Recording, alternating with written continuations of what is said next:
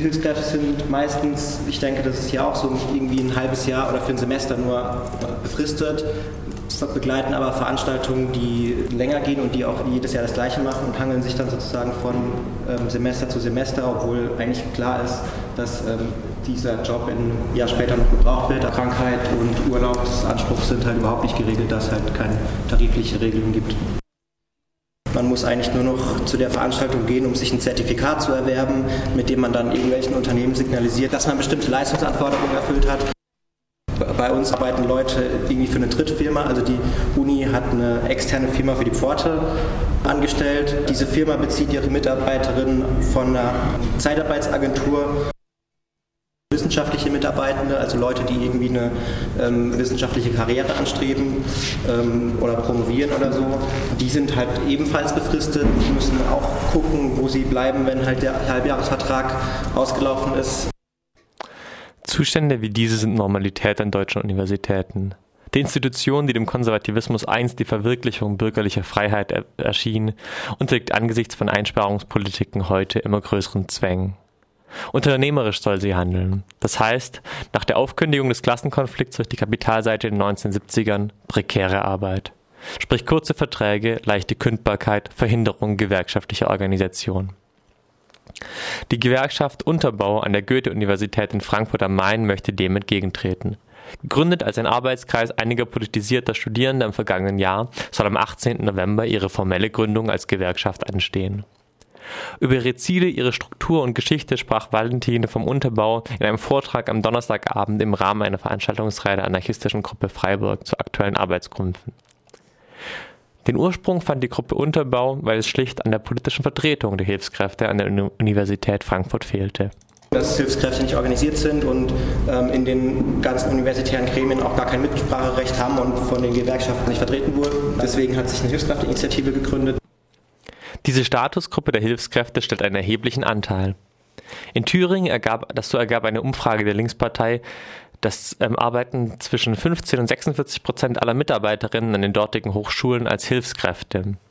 Ihre Bezahlung liegt auch in Freiburg teils nur wenig über dem Mindestlohnniveau. Ohne Abschluss stehen ihnen etwa 9,50 Euro pro Stunde zu. Nach Abschluss des Masters, also nach mindestens fünf Jahren Vollzeitstudium, sind es etwa 15 Euro das zumindest das zumeist auch noch beschränkt auf Halbjahresverträge. Der Unterbau versteht sich jedoch nicht nur als gewerkschaftliche Vertretung von studentischen wissenschaftlichen Hilfskräften. Auch die zahlreichen anderen an der Universität Angestellten möchte die Initiative unter sich vereinen. Beispielsweise Putzkräfte, Security-Dienste und Mitarbeiterinnen in den Bibliotheken. Oft werden diese auch von Zeitarbeitsfirmen oder von SubunternehmerInnen beschäftigt und sind stets in besonderer Weise prekarisiert. Mehr und mehr werden auch Mitglieder dieser Gruppen Teil des Unterbaus. Auch arbeitet der Unterbau mit anderen Gewerkschaften zusammen und mobilisiert zu Protesten wie zum Beispiel von den Putzkräften, die an der Uni auch bei uns dann gestreikt haben. Ähm, IGBAU war das, die Gewerkschaft, die da aufgerufen hat. Allgemein ist das klassische Mittel des Streiks für die Arbeitskämpfe des Unterbaus zentral.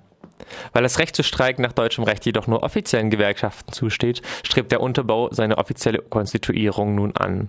Denn bis jetzt sind die Streikaufrufe auf die Unterstützung der GEW angewiesen, um als legale Mittel der Auseinandersetzung über Lohne und Angestelltenrechte zu gelten.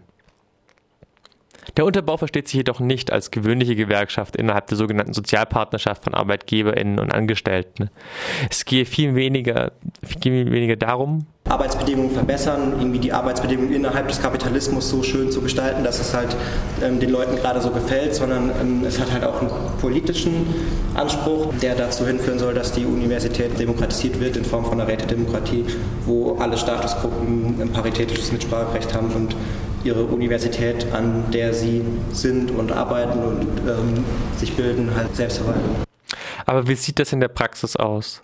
Zumal im Umfeld, in dem sich zumeist viele Studierende von ihren Jobs als Hilfskräfte den Sprung in die Wissenschaft erhoffen und immer betonen, sie würden Spaß an ihrer Arbeit haben wenn Leute zufrieden sind mit 8,50, muss man ihnen halt sagen, dass sie, wenn sie arbeiten, das Recht darauf haben, mehr Geld zu fordern und auch zu fordern, dass ihr Stundenlohn zumindest an die Inflationsrate an, angepasst wird. Also grundlegende Arbeitsstandards erfüllt sein werden müssen, auch wenn das für viele halt auch das Reinfinden in die wissenschaftliche Karriere meistens ist. Das, ja, gibt ja trotzdem den Anspruch darauf.